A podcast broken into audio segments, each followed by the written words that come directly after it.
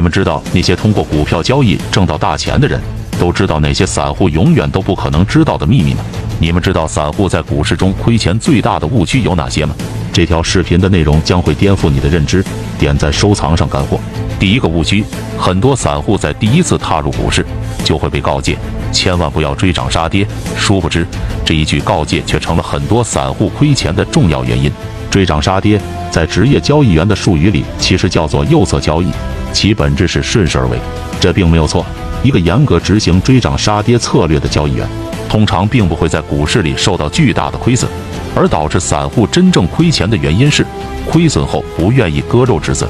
每一个在股市中巨额亏损的散户，一定都是从刚开始的小亏，不愿意割肉扛单，慢慢变成了大亏。最终变成了在熊市中的巨亏。想要避免巨额的亏损，只要割肉杀跌就行了，等待下一次机会即可。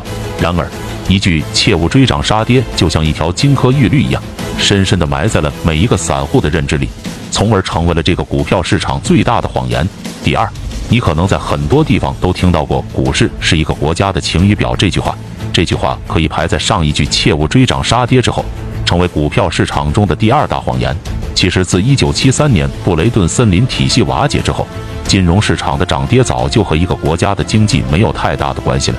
中国经济在过去二十年飞速的发展，然而我们的 A 股却在三千点来来回回的徘徊。今年由于口罩的原因，各个国家的经济都很困难。然而，无论是美股还是 A 股，在这次之后，都开启了一轮新的暴涨。这里的本质原因，是因为现在的股票市场早就已经变成了是被各大庄家和各种利益集团控制的市场，而在这个市场中，各大庄家想干的事儿就是收割散户，而收割散户这件事和国家的经济是没有任何关系的。第三，K 线只能反映股票过去的走势，而无法预测未来。很多人喜欢对着 K 线炒股，喜欢去研究什么是 MACD，什么是 KDJ 指标，甚至有些人买来好几块屏幕去研究 K 线。通常这些人会在屡屡受挫之后反问：这些指标明明在过去的 K 线里都很准，为什么就是一旦实际操作起来就是赚不到钱呢？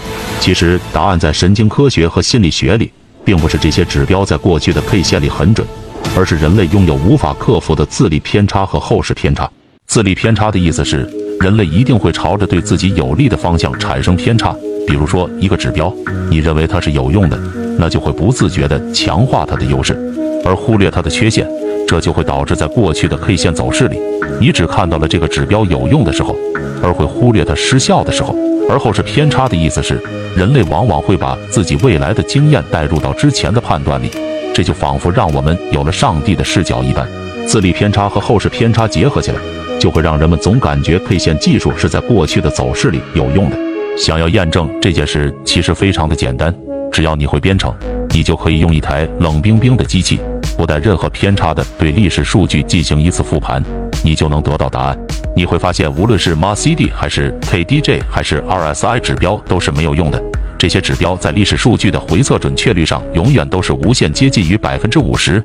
换句话说，用这些指标来炒股和扔硬币没有任何区别。第四，很多所谓的股票大神会告诉你，通过高抛低吸来降低自己的成本。其实能说出这句话，那这个大神不是傻子，那就是骗子。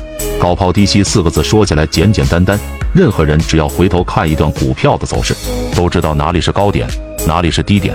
然而，只要身处在一段正在进行当中的行情，你就很难知道当前这个点是不是高点。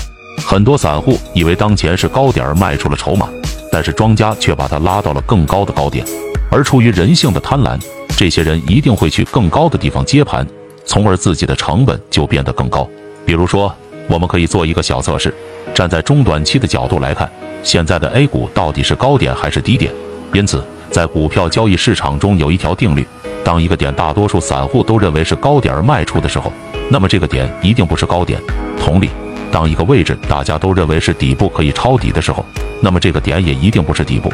这个原因很简单，因为在金融市场里，百分之九十九点九的散户都是不可能赚到钱的。然而，就是这么简单的一个道理，绝大多数的散户都不明白。